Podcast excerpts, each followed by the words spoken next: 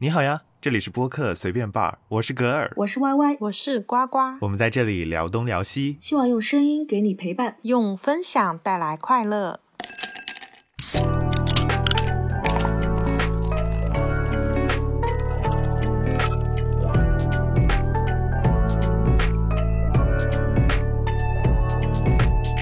欢迎收听这一期的随便 bar。那么这一期呢是作为我们的妇女节特别节目，所以呢我们这一集呢就来聊一些影视剧当中印象深刻的女性角色。那么在如此长久的这种人生观影的路上，如此长久，我可不长久啊！你活了几千年吗？格尔永远十八岁，你比电视活得还久。好的的。那么在你的这一个以往看过的那么多影片当中，有哪一些女性角色是你看到了今天的这一个话题就在你的脑海中立马浮现的呢？要不 Y Y 先来跟我们讲一讲。嗯，我我这边的话，因为之前我们聊下饭剧的时候，然后我就说了嘛，我我很喜欢看一个美剧叫《犯罪心理》。嗯，为什么是被称为下饭剧？就是因为它几乎一集一个案子嘛。所以对我们来说，就是印象深刻的，一般都是那种案情，或者是他的一个什么杀人手法之类的，对吧？嗯嗯。但是，一聊到这个话题，然后我首先在这部剧中想到的就是那个女性角色。嗯，她是一个案子中的一个人，她并不是主角团队里面的。但是她给我的印象比主角团队里面的女生还要深刻。她是讲一个连环杀手的一个故事。那一集一开始呢，那我我先说一下，这一集是在第一季第一季里面就有的一个故事。然后他一开始呢是说对一对连环杀人魔的夫妻进行处决，因为还还有两天就到他们那个死刑执行的时间了嘛。然后 FBI 就派那个 BAU 的成员，就是行为分析科的那些主角团队去研究他们的杀人动机，因为一直都不知道，都没探索到他的杀人动机是什么。那个杀手就是很变态。嗯。然后在这个期间呢，主角团队的一个老大叫基叔，因为他叫 Gideon，就发现了他这个夫妻中间的妻子，那妻子叫 Sarah，就是他可能是清白的。因为他在跟那个基叔交流的时候，就是一直都表现的很温柔嘛，很沉稳，而且非常的正能量。然后那个基叔就觉得不太对劲，然后他一直在试探他，再加上其他成员的一些探访嘛，然后就发现了事情的这个真相。事情真相就是这个 Sarah 呢是在十五年前就发现她老公是个变态连环杀手。嗯哼。然后他杀了十几个年轻的女孩，都是金发的，他就很很有特色嘛，很有特色。对他杀人是有特点的啊啊啊！他就挑选那些金发的那些女孩去杀，然后把那些尸体还就埋在他自己的房子下面，然后杀了十几个嘛，被 Sarah 发现了嘛，然后他就偷偷的把他儿子送走了，因为他那时候儿子才两岁，嗯，然后转过头来告诉她老公说。我把我儿子杀了，然后我把我儿子也埋在了一个地方，意思就是我跟你一样也是个凶手。然后她老公就非常的 happy，就很 开心嘛，就觉得他们是一类人，因为他就是个变态，你知道吗？然后就对对 Sarah 就放松警惕的那种。然后 Sarah 她就反手就匿名举报了她老公，然后他们俩就一起被抓了，被抓了。然后她老公就是她的供词上就说，呃，所有的女孩都是他们夫妻两个人杀的，还很得意的说他老婆杀了他自己的孩子，把他埋了之类之类的。然后那个 Sarah 她也不为自己辩解，然后他们俩就被判了死刑嘛。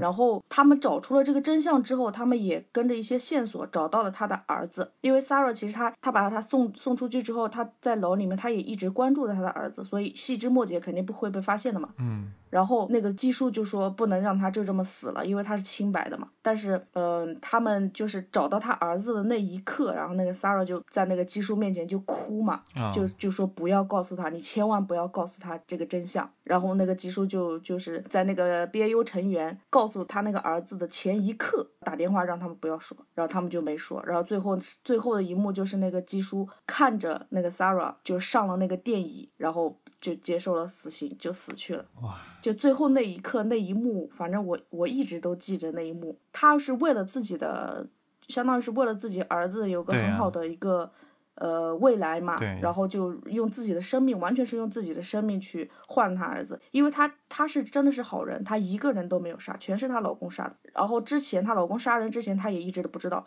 她一发现，然后就想办法放松她老公警惕啊，然后做了一些措施，然后把老公举报了嘛。然后她说的就是最后一句话，我也一直都记得很清楚。她就说：“她说她不想她的儿子成为她老公最后的一个受害人。”然后那个基叔也是因为听了这一句话嘛，然后就觉得让这个事情就是他他既然想这样，那就那就这样吧。真相是什么？其实已经在这个时候已经不重要了。这个当时看的时候就非常非常感动，我觉得就是他这个角色好震撼哦。关键是那个女生，那个女人，那个女演员演的也非常非常的好。她不怎么说话，不怎么用台词，你知道吗？她就是跟那个基叔两个人就一问一答，一问一答，然后用眼神去传递那种心里的那种感觉。哇，这个感觉，反正我觉得非常非常的好，这个故事。然后这个女性角色也塑造的非常的完美，真的。哇，那为什么他会对自己的？震撼中？为什么他会对自己的孩子下手啊？他没有对，他没有对，自己，就是他没有对自己孩子下手，他是把他自己的孩子偷偷的送走了，然后告诉她老公，我把我的孩子杀了，借此就跟她老公能够分享那些被杀的那些女孩儿那些想套套她老公的话，然后好把她老公举报出去。哦，然后哦，因为像因为她哦。老公对她老公知道她儿子对这个对这个女的对 Sarah 来说是很重要的一个东西嘛，她也怕她老公拿她孩子来威胁她，威胁这个 Sarah 让她去做一些不好的事情啊，反正就对他小孩儿以后的影响肯定是非常大的，他就是从源头就切断了嘛。那 Sarah 是金发女生吗？对，她是金发的。哇，那可能也就她是就是金发，金发是是她老公的一个一个喜欢的一个标志。就你知道，变态 连环杀人凶手一般都会他可能某一个目标吧之，他就某一个点触动他，对，他是他是无差别杀人，但是但是他也需要一个一个女人给他打掩护嘛，嗯嗯，在外表就是伪装出我有一个幸福的家庭，对吧？我就是别人就会很难猜测他是一个杀人凶手嘛，就是这种正常的一些桥段，变态杀人杀人连环杀人犯最喜欢掩藏在那个正常人当中天哪，所做的事情。这要承受好大的心理压力啊！天天都想着自己丈夫会不对会她为了这个被自己丈夫干掉。对她为了这件事情，然后跟她丈夫一起被关到监狱里，关了十五年。她十五年一次都没有为自己说过话，就为了保住自己的儿子。然后当时他们去找到她儿子的时候，发现她儿子被她送到一个非常非常有教养，然后夫妻也非常非常好的一个家庭里面。哦，然后她儿子也是被培养成了一个小提琴手，哇，然后还获当天还获了奖了，十八岁的那天还获了奖，就是非常非常完完美的一个人生，他给了他儿子。就是他如果如果说是他们把这件事情就爆出来的话，他可能说是不会死，能跟他儿子以后在一块儿，但是他儿子的一生就相当于被他毁了。就他去哪儿的话，别人都会说他有一个变态杀人犯的一个父亲，嗯，对啊，他所有的一些什么什么朋友啊，什么未来的事业啊，估计都都会受到歧视之类的。天呐，所以我觉得这个角色就是很非常的饱满，塑造的非常的棒。伟大的母亲，对啊，女性角色嘛，她只要有一个追求的话，就是她的力量还是很伟大的。那呱呱有没有什么呱呱不会在哭吧？感动的。呱呱只是觉得这个电视剧可能需要我认真的去下饭一下，有些剧情说还是不够的。对，你要看到他的那个表情的演绎。他如果他没有什么台词，没有说什么话的话，就很需要看他的演技了。他的话怎么说呢？就是他他他的话虽然不是很多，不像别人一样什么娓娓道来之之类的，就是就是那个基叔在访问他的时候，他问一句他答一句，嗯，他从不主动说话，然后可能还会说说几句，就是像很有诗意的那种词，但是其实没有什么意义，就是对自由的那种向往的那种，反正就很很一听就很有文化的人 说出来话，不像是一个杀人犯说出来。呃，说的内容大部分就是一个。高知女性。嗯，那呱呱有没有浮现什么特别让你印象深刻的女性角色啊？呱呱，虽然我知道呱呱，呱呱看小甜剧比较虽然。我知道呱呱对于剧都是看过就忘。对对对，我看剧都是看过就忘，然后呢，就是，然后大多都是看小甜剧，就是那种甜上心抠抠的那种，要不然就是撕烂我那种，就是啊，这怎么，嗯、撕烂你是什么鬼？就是就是小破剧总是要让他们搞一些东西，然后我的我的内心就是要去给导演寄刀片的那一种，我根本不在不在这种恨这些东西身上了，你知道吧？因为我知道总有人要站出来，但绝对不是我。总有人会给他寄刀片。对对对对对，就是我看剧就是不在这上面，就是正儿八经能让我印象深刻的，可能就是玩游戏的时候遇见的一些角色吧。我但是玩的这个游戏，因为被改编成了电视剧嘛，然后你你们应该都看过，就是初中的时候不是改的那个《仙剑奇侠传》嘛，哦，对吧？记记得吧？记得吧？但是呢，简直太成功了。对，就是这个这个游戏是我当时就是当时家里刚刚拥有电脑嘛，然后玩的第一个就是单机游戏，当时为了它还下了血本呢，找朋友去借，你知道吗？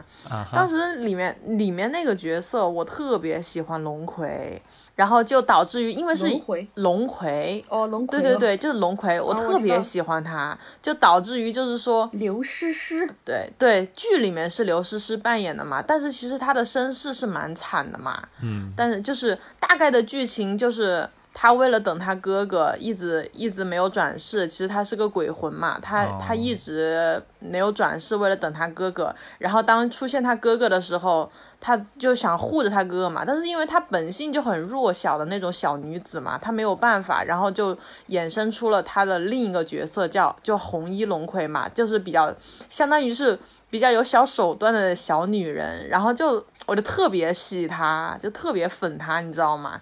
就觉得就是怎么样悲惨的身世，能让一个就是这么脆弱的一个女孩子，在这个鬼魂，就是她不是一个鬼魂嘛，在这种鬼魂周边都充斥的这种时代，她能扛下去，一直等到她哥哥转世。太惨了，你知道吗？就他的他身世实在是太惨了，但是呢，我又特别喜欢，所以一不小心在游戏里面把好感数刷的太高了。最惨的就是跳铸剑炉的时候，不小心就是刷好感度刷的太高了，然后就导致他主动跳了那个铸剑炉。我当时玩这个游戏，我就说：天哪，我那么讨厌血剑，我要选血剑，为什么不给我选？然后我朋友跟我说：因为你刷他的好感度刷的太高了，所以他会。自己去选择跳铸剑炉，牺牲自己，我内心就是凭什么？然后我转头，我就宁可把这个游戏再刷一遍，我要把刷的平均，我要让唐雪见这个小贱人去跳铸剑炉，你知道吗？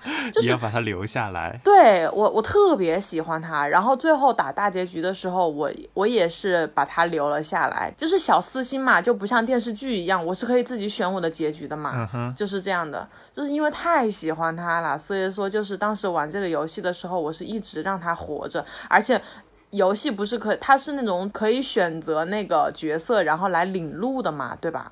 然后我一直用的是他，我一直用的是他，我特别喜欢他，就是特别喜欢，就喜欢到了这种程度，你知道吗？是疯魔的程度，而且他的等级是我的游戏里面的最高的等级。为何让你就特别宠爱他着迷？就是我觉得这个这个这个小妹妹实在是就是太可怜了，就是太让人心疼了，太让人心疼了。就她的身世真的让人很心疼，而且我们看到电视剧里面的只是她就是对于她的一种删减嘛。就是其实说实话我没有看过电视剧，嗯但是呢我看的一大部分就是剪辑的那一部分，我觉得确实她还是那么的善良嘛，剪有她的对，但是她肯定。也会吐，因为她的女主角毕竟是唐雪见，他们是把唐雪见当做第一女主角来做的啊哈，所以说肯定也会是有删减，但是她的身世确实是让人觉得挺惨的嘛，就是在如此悲惨的这个身世下，对，就是她在那个。国，她是那个江国的公主嘛，然后战争了之后，她的哥哥死了，然后他们那个国家被灭了，灭了之后，她就跳了铸剑炉里面，成为那个寄宿在那个剑里面的那个鬼魂啊哈，然后她就一直在等她哥哥的转世，但是她哥哥转世之后根本不认识她，她就当做那个剑灵一直在她哥哥旁边守护着她，多好的妹妹呀！但是他还是有前身嘛，他的前身就是他电视剧里面演的是他的转世，呃，叫景天，但是前身大家应该都看过吧？他的哥哥叫龙阳，嗯。然后他是为了去铸那把剑，然后我看要那个我侍女整个游戏之血嘛。整个游戏我玩了，对啊，整个游戏我我玩了，然后那个那个电视剧我也看了，对，就是电视剧中间给把给他是，因为我当时也我我我我玩了好多个，玩了不同的那个主角团队，不同的好感度，有些剧情还是不一样的嘛。然后我也把那个龙葵也刷到过，就是以龙葵就好感度百分之百的那个那条线我也刷但了。是那然后他就电视剧中间还是还是删了一些内容的。嘿呀嘿呀，是，反正反正我也不太喜欢，我相对于那个雪见来说，我还是我也比较喜欢龙葵。葵妹还是很善良的，而且我还玩了仙四，仙四的时候还也会有葵妹出现，然后她最后就一直在剑冢里面压着，就觉得她太善良了，这么善良的小姑娘。不讨人喜欢吗？难道你们都不喜欢吗？跟我打游戏去，谁看电视剧？他只会心疼他哥哥。对，这种妹妹我一点都不讨厌，我可喜欢了。快来心疼心疼姐姐。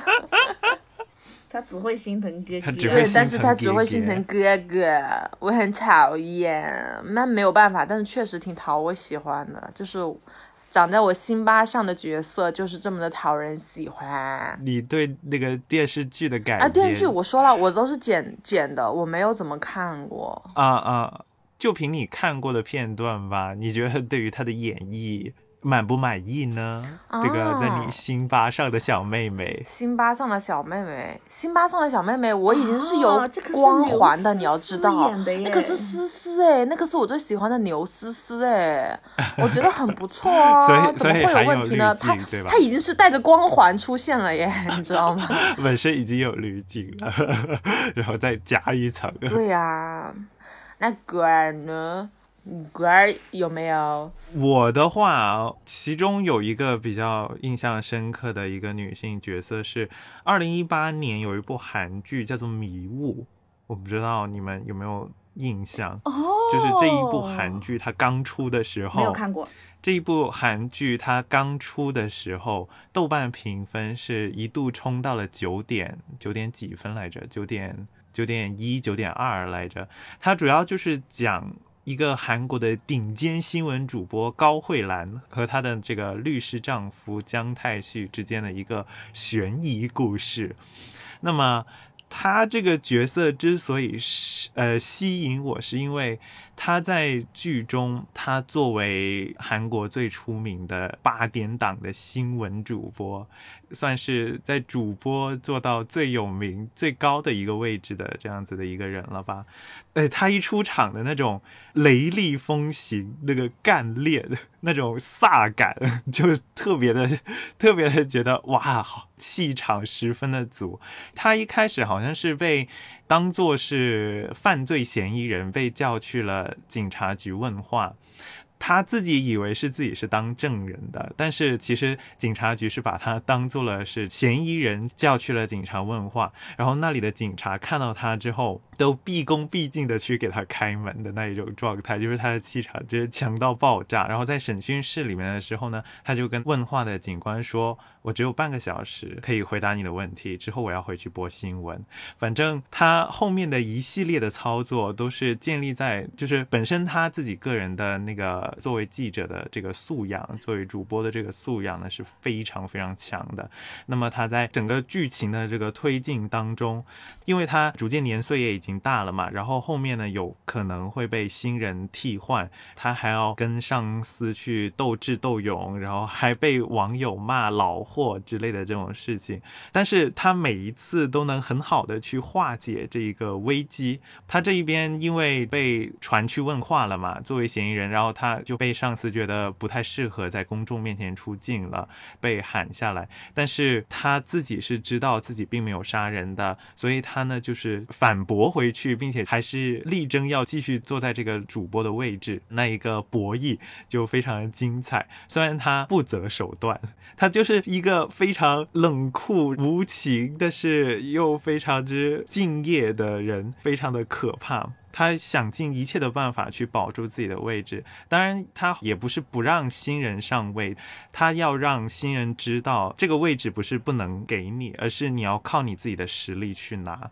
就这种企业事业型的，这不是很适合当政客？事事业型的这种女性，她有点是像职场教科书啦。但实际上，如果在现实生活当中，她这种这么 刺头的性格的话，可能也会不太好。除非是公司是他开的。对对对对，但是他那种不认输的、野心勃勃的那种性格，真的是。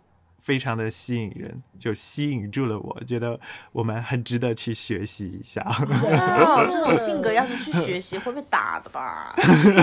他是呀，你就说了，我都没有公司，还让我学习？他是没有公司，没活干。没有，他主要是一开始他也是从小小的记者奋斗上来的嘛，只能说他真的很敬业了，就是作为新闻工作者去努力的挖掘真相。那虽然他后面在他晋升的这个过程。当中，她为了登上第一女主播的这个位置，她把自己的孩子给打掉了。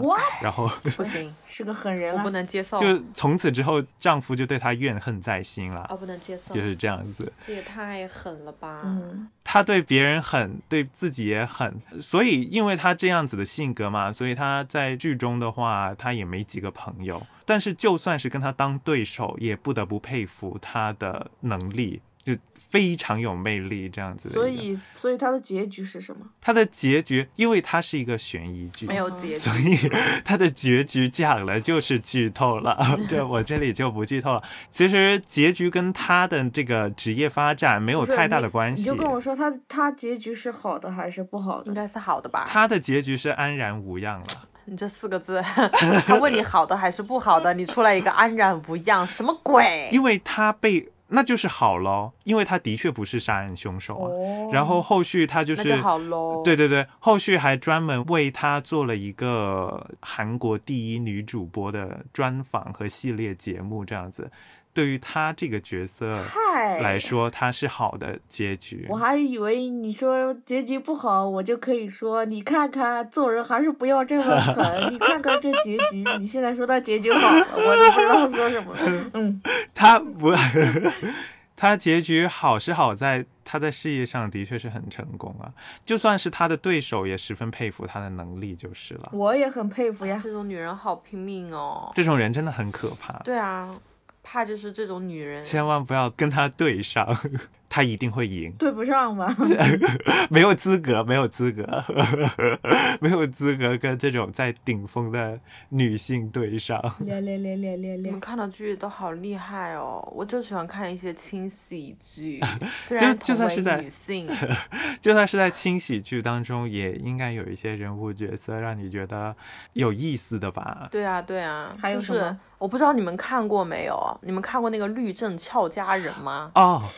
就是那个 比较老的吧，是不是老老了？影他们美国电影啊哈啊，美国的，我以为是，我以为是说说说中国的那个，他他有三部，他有三部，对，暴露暴露年龄了。嗯，但是我第一部的时候我就还蛮喜欢看的，我我就觉得嗯。这个女孩子虽然是个表面上真的就是个小花瓶，但是她靠自己的努力变成了一个名副其实的。美丽俏佳人，有实力又有，就是她又享受了自己的生活，然后又拥有了自己的朋友，然后又就是学识也在努力的提升。就她本来从一个就是个美丽的绣花枕头，然后变成了她一开始就是被说啊，就一般说那种金发大胸的女孩就是花瓶，又没有学识，脑袋里都是水。对，她是真的很花瓶，她是选美冠军。哦，但是最后他考上了哈佛的法学系，比那些有钱的花公子强一百倍，而且他赢得了一场官司的胜利。他很棒，我觉得他很响亮的耳光。对，像这种激励和奋斗的女性，励志对，超级励志，这就是励志大女主剧呗。嗯，但是她前期就很菜呀，她其实也不算，她前期真的就是被男人甩，就算是个花瓶也被人甩。然后她，我觉得她最离谱的是什么？她拿自己是选美冠军嘛，然后她拿泳装比基尼，然后去参加那个面试，就是哈佛就是录取嘛，她不是需要面试的那个影像嘛，她拿那。那个去面试，然后就觉得他好荒唐，他其实很可能有一点点不尊重这种学府的那种感觉嘛，嗯，就眼界很低。然后后面当他正儿八经想去学习的时候，然后就感觉嗯还是蛮蛮拽的，误打误撞赢得了一场官司，然后觉得这样就可以扇男人的巴掌，然后就开始疯狂学习，泡图书馆，用 bling bling 的文具。擦身文具多，反正就是感觉还蛮有意思的啦。但是确实不是生活过得那么苦，他也可以尽情的享受自己的生活，也可以美容美发、做美甲，也可以抱着狗到处玩，就是有自己的生活，然后又很 OK，就很不错啊。对，就看到了全面发展的女性也。不用像你们说那么惨，你们的太惨啦！我不要，我拒绝，我喜欢看这种。你喜欢看一些生活工作可以平衡的内容，对对对 还加中间还加一点笑料和幽默，对吧对对对，我比较喜欢看这种，哎，太严谨的剧看不下去。？Y Y 呢？Y Y 还有什么击中你内心的？我在我在思考，哎，Y Y 不这个，角色能不能说是传统意义上的女性？然后我发现她不是女性，哦完了，他是个哦男性，怎么办呢？她还不是女性哦，是要打引号的吗？对啊，要打引号呀，就是红多尼应该你们都知道吧？就是林青霞演的那个《东方不败》，哦，她传统意义上她不是女性啊，对不对？我我也看到看到很很多版本的，有男的，有其他女的演的那个《东方不败》，嗯但是我就嗯觉得是林青霞那个版本的《东方不败》是最牛逼的，那个气场。至少她是武林至尊的那种气场，她演出来了，不男不女，但是但是她还是把女的那个阴柔演的比较好的，而且她真的很漂亮。她在他在演那个《东方不败》的时候，感觉是颜值巅峰，我附议，对吧？但是很就是当时很那个，就是金庸老先生在评价的时候就是说，跟徐克就因为这件事情闹僵了嘛，哦，因为他他觉得就是《东方不败》必须得用男人演，男人演那种阴柔的感觉，他要的是他想要的是这种，他不应该用女人来诠释。但是我觉得林青霞她就是以一个女性去诠释这个角色，我觉得还是挺好的。跟其他的对比来看，嗯哼。我就是这个。你呢？我的话还有一个呢，就是怎么说呢，在同一部剧里面，但其实有两个，就是《致命女人》第一季的时候，哦 刘玉玲的那个的那个角色西蒙娜。Simone 的好像是吧？有他的这个有钱人有家的小太太，对，有钱，她是一个贵妇。然后当她知道自己的老公出轨，还是出轨一个男人的时候，出轨，出柜，出轨，出轨轨兼出柜的时候，她很生气啦，对，但后面又得知她老公是有了艾滋，对吧？对，她依然是以好朋友的身份去跟他一起进出，去维护他的那个名誉的时候，站在他那一边，跟这个镇上的所有人去做抗争的时候，我就觉得这个女性她在当时的那一个时代就非常非常的前卫了。哇，一下子从丈夫变成了姐妹哎，那肯定是姐妹要维护的呀。但是重点是他一开始欺骗了他，然后又出轨了，在经历了这样子的事情的情况之下，他依然是心胸非常的宽阔，作为这样子的一个人，而且他能够做出跟他好朋友的儿子。交往这种事情的时候，呀我是我我都已经觉得她是一个非常之就思想开放、非常前卫的一个女性了。那说到这里的话，还有另外一个，就是前一个故事，就比他们更早一个年代，呃，贝斯吧是叫他的那个西班牙还是墨西哥邻居，那个那个那个黑色头发，是同性恋的那一个吗？不是不是。他的那个邻居啊，就是杀邻杀老公那个吗？对对对对对，就是用枪，是把那个家暴嘛，把家家暴的对把暴那个吗把家暴对对对把家暴男约过来之后，然后给她老公递了看来这个角色你并不是太印象深刻啊，搞半天都描述不出来。他说名字我没概念，但是但是我知道剧情就是有一个家暴的那个，但是我不知道他们时间线是对啥。，不是是他的那个朋友，他的那个邻居，他知道了，啊对你你他知道说，所以了那个你说的是哪一个女人？你说的是要帮她去，要帮那个家暴女去杀她老公的那个女人是吗？那个胖胖的那个女人。对对对对对对对，跟她老公非常自由的那一个。她第一次去她家的时候，然后她老公要喝水嘛，不是呃，总之要喝饮料，她就在茶杯上点了两下，然后贝斯就去给她倒嘛。她的邻居就说，一般呢，我们要饮料的话呢，就直接去倒，而不是敲两下杯子，让你的妻子去帮你倒。就在那一个年代，就已经非常有男女平等的这种思想的这这样子的这个邻居，也是在这一段故事里边也增添了浓墨重彩的一笔。他跟他的那个儿子聊天的时候，也是特别的好笑。他儿子不是被打了吗？然后他说：“你跟我哭有什么用？你打回去啊！” 对呀、那一段什么我哎我忘记他怎么说了，反正就是你跟我哭有什么用？你打回去啊！我又不是我这又不是警察局什么之类的。所以这两个女性吧，也是让我觉得非常之吸引我的两个角色。说到我，我本来我本来就有两个的，但是你嗯一说到刘玉玲的话，我是我是觉得让我想起了一个，也是一个老片，杀死比尔吗？杀死比尔也是，但是但、哦嗯，我第一想到的就是刘有刘玉玲这个名字，第一想到就是她早期的那个比较早期的一部电影叫《霹雳娇娃》，哦，当然看过，三个当大美女，然看过啦。三个那三个都很漂亮，但是给我印象最深的就是刘玉玲在里面演的那个角色，哇，她当时真的是，我感觉真的是有那种东方女性的那种美，嗯，完全在她身上体现出来，而且她是他们三个人中间最理性的，就是身手也是最好的，其他两个都是恋爱脑。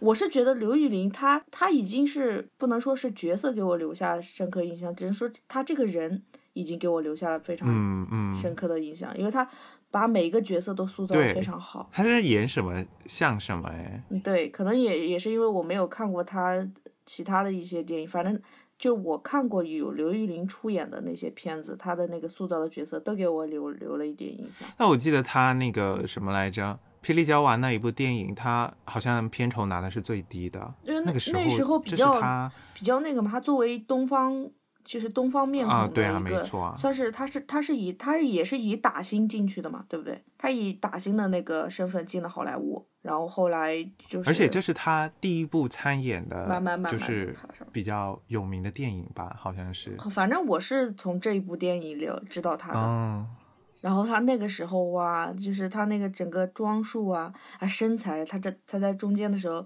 就是跟他们一起出任务的时候，扮演了一个扮演了一个麻辣麻辣主任的那种 感觉，然后穿的那个 紧身的那个包臀裙，然后还戴了哇个小猫眼镜，然后拿了一个小鞭子。我当时就觉得哇，那个女人 不得了，我就感觉就想快点来鞭我。可性感啦。对反正那部剧，她她的角色给我印象还蛮深的。我至今记得她那副装束，小小皮裙、小衬衫，然后三角那种小猫眼镜，然后拿那个什么剧情我都不记得，但是真的就觉得教鞭嘛，啊，对对对对对，贼有印拿这个象。教鞭，哇！啊，不过说实话，那你这样对对说的话，但是我我你又想起了哎，你又想起 不是了，什么？但是但是可能是这部剧哈，可能是这部剧让我觉得有一个比较深的感慨吧，就是不是今年就是看那个三月有了新工作嘛，就小破站。啊啊，小破站不是出的那个剧嘛，然后那个三月有了新工作，那个里面那个女孩子，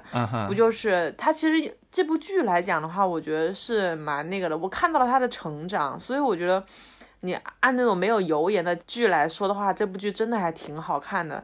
就毕竟我看到了一个就是九九五后的一个女孩子，她在工作，就是她觉得工作是什么，然后她从重新感受到了这一份工作这一个职业。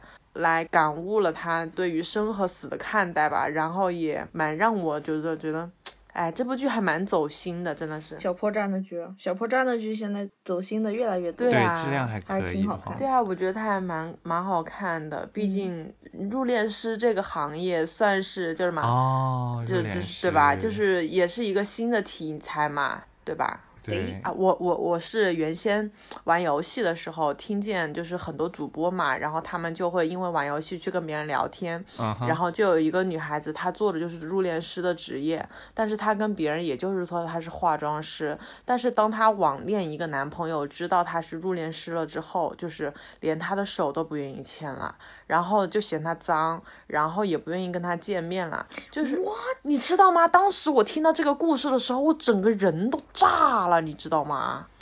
嫌他脏，对他嫌他脏那个男的有多干净啊！我我当时，我当时就觉得，我操，我的世界都崩塌了。我说，怎么还怎么现在还会有人戴着这种眼镜去看待这一份职业？怎么还会觉得这种人竟然会嫌他脏，会嫌他就是就叫什么晦气，你知道吧？就是 我觉得我的这个男这个男生的手是多么干净啊！我就不信他没有每天晚上都没有捏过上千上亿的尸体吧，真是。哎呀，所以当时当时就看，就是听到这种故事，然后再再看到有这这部剧的时候，然后就觉得特别的感慨。真是我感觉把这个工作放在了这部剧里面来讲，真的是就觉得一个九五后的孩子虽然是剧本啊，但是他能在这个工作里面，然后嗯体体会了很多，就是一些进来的那些要过世的人的家庭啊和一些经历之后，他才能慢慢的领悟到这一份工作吧，然后来自见证了，也见证了他的成长嘛，所以我觉得挺不容易的。然后这个女孩子确实啊，有了这个印象，我就会爆推她，就真的是你说的我才想起来，嗯，就是总看小破剧，然后没有比较印象深刻，但是一说印象深刻的也就是她了。就是新剧里面比较印象深刻的，一份神圣的职业。好，那么我们今天呢，其实仔细数数自己脑海中能够浮现的印象深刻的女性角色还是非常多的啊。看来我们的主播还是阅片无数的吧，也是看过很多有特色的一些影片。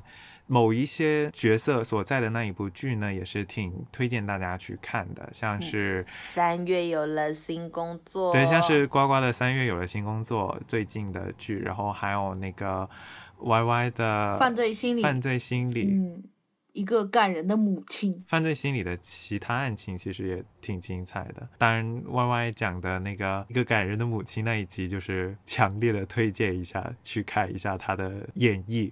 那当然，《致命女人》它本身也是一部比较火的这个剧，也可以挑来看一下。